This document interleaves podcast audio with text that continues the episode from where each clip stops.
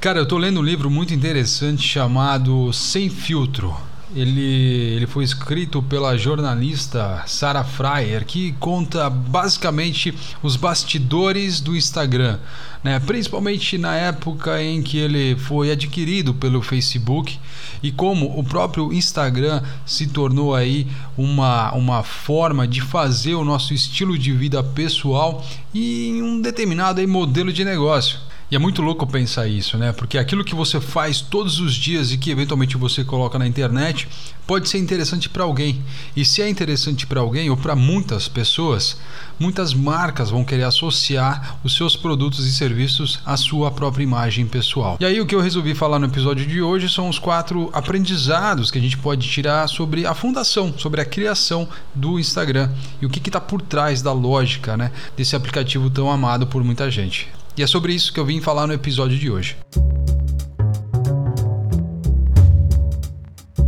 E assim, né, como o YouTube, por exemplo, o Instagram ele não deixa de ser uma, uma máquina né, de, de criar celebridades.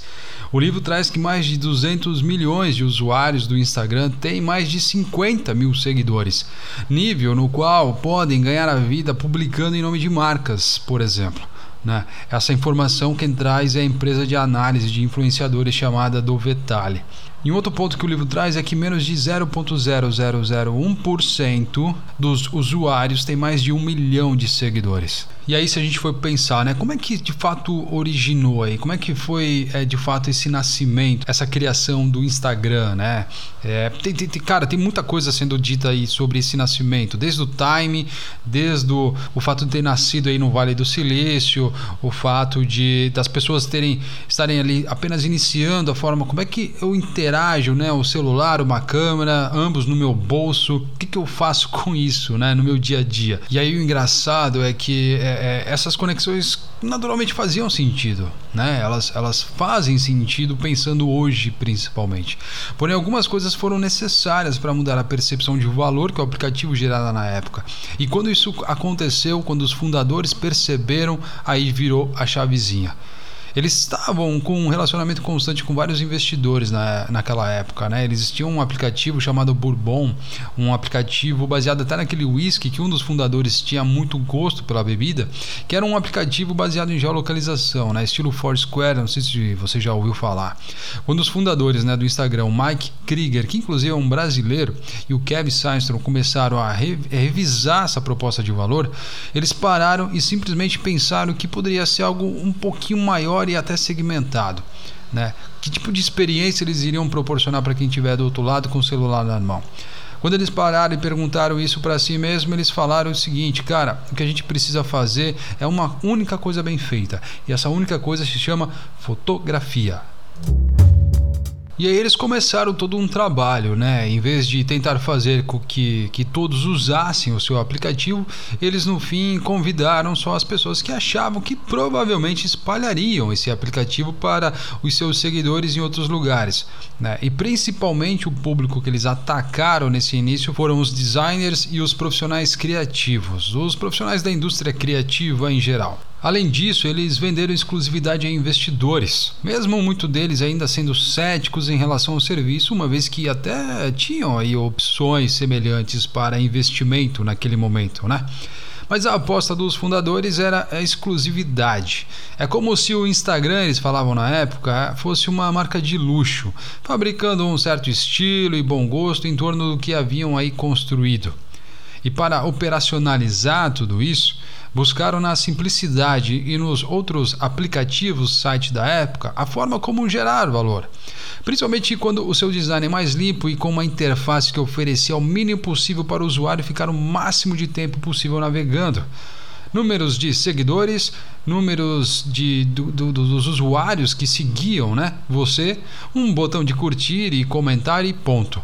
Lembra do Facebook? Até hoje, cara. Tu entra lá, é um mundaréu de informação, é muita coisa te prendendo lá, é um saco, é poluído. E o Instagram queria algo alternativo a isso, inclusive na época. Queria fazer algo muito mais simples. E no fim deu certo. O Instagram, no fim, virou até uma joia dentro da loja da Apple, né? Do, do aplicativo da Apple. Inclusive sendo até apresentado nos palcos do lançamento do iPhone. Além disso, também foi um dos primeiros aplicativos a prosperar na computação em nome da Amazon.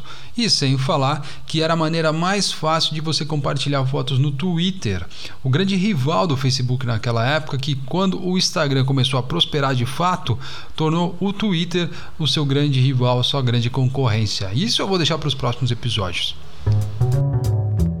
Aqui eu abro um parêntese, né? Para quem leu o livro Organizações Exponenciais do autor Salim Ismail, pôde ver que essa configuração compõe e muito, né, uma organização exponencial.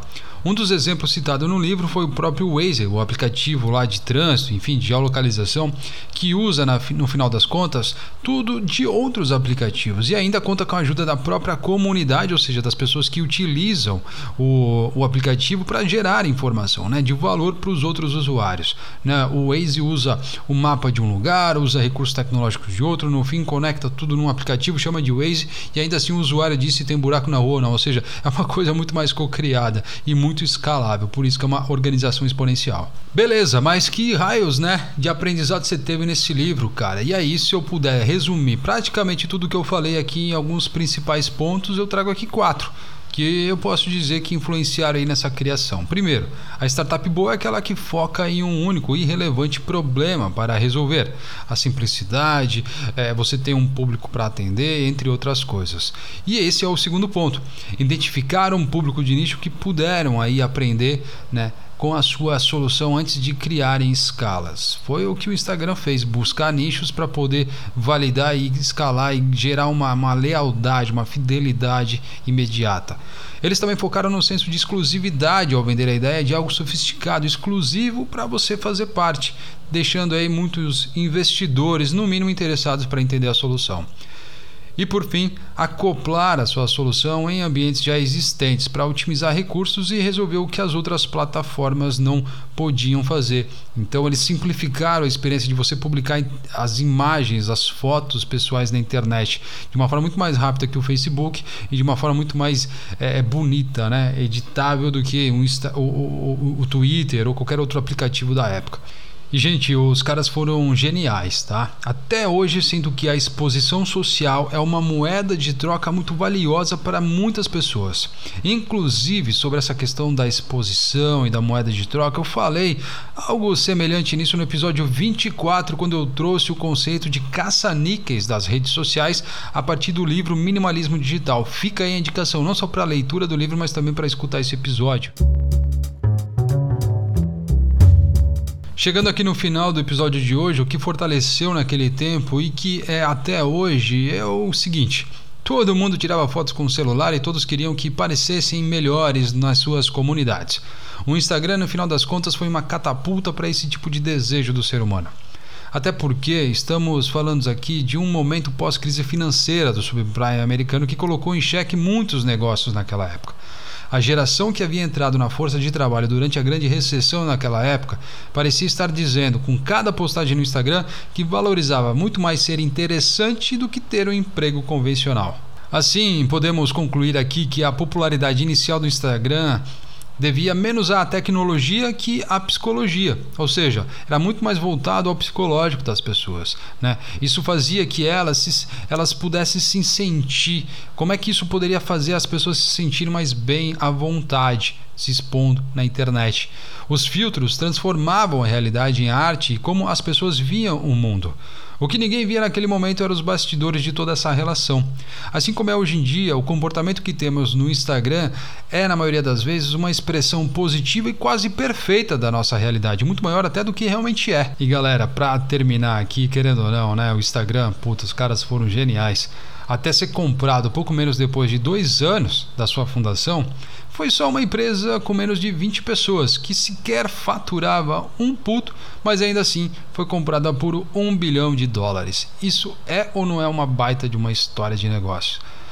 Essas e outras histórias bem interessantes sobre os bastidores da criação do Instagram, as especulações com o Twitter, a sua venda e a sua relação com o Facebook estão contadas nesse livro que eu trouxe aí como bastidor desse, como um pano de fundo aí do meu texto de hoje, da Sarah Fryer, em seu livro Sem Filtro, lançado pela editora Planeta aqui no Brasil. Aproveitem. Valeu, até a próxima.